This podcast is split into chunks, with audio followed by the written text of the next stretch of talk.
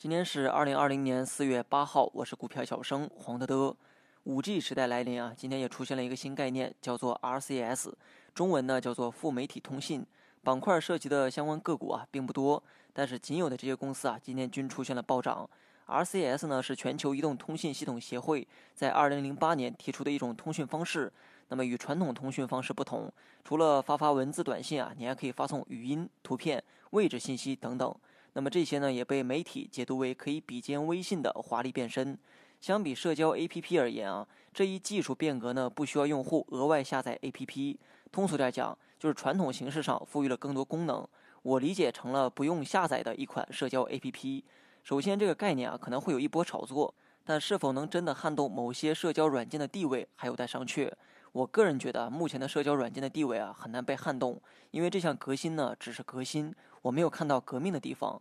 在我看来，只是多了一种社交方式的选择而已，并不具备颠覆前者的优势。如果想彻底革命，那么要在对手的功能基础上做到更优化，要么就是做出差异化的改变，做出对手没有的东西。但目前呢，我还没有看到这些，所以我觉得该领域未来呢会有市场，但市场可能没有想象的那么大。最后呢，讲一讲大盘，早盘受到外围的影响啊，出现了低开，但是盘中多次做出了反弹的动作，所以说最后的结果啊还是绿盘。但能有这种动作，也说明日线的支撑呢在起作用。每当大盘来到新的高度时呢，都需要一点时间来整理。之前围绕五日线整理，随后呢向上来到十日线再做整理。而昨天大涨之后，已经来到了二十线附近。目前二十线的方向啊，依旧朝下。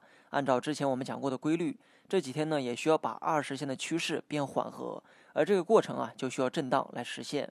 有震荡呢，不用怕；有回调也不用怕，因为我们看的是趋势，趋势没改变，就继续保持之前的判断。我依旧呢持有三成仓，希望半路来看我股评的人啊，不要问我最近是减仓了还是加仓了。我啥时候减的，啥时候加的，都在之前的股评里呢都讲过，我就不再赘述了。如果你只想在每天的股评里看到买或卖的提示，进而套取第二天的利润，那我劝你啊，趁早打消这个念头。如果有人在股评里天天跟你讲这些，那他十有八九啊是个骗子，而你啊就在被骗的路上。明天大盘的五日线呢也会上行，并将支撑位提高一点。所以，连五日线都没跌破的情况下，不用担心风险。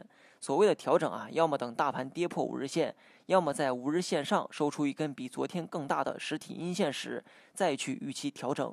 没出现这两个条件的时候，不要提前去猜，因为没有任何手段可以猜出未来的走势。做技术分析啊，要尊重现有的图形。所以我继续持仓三成，没做任何操作。好了，以上是全部内容。本期节目由公众号“股票小生黄德德”授权播出。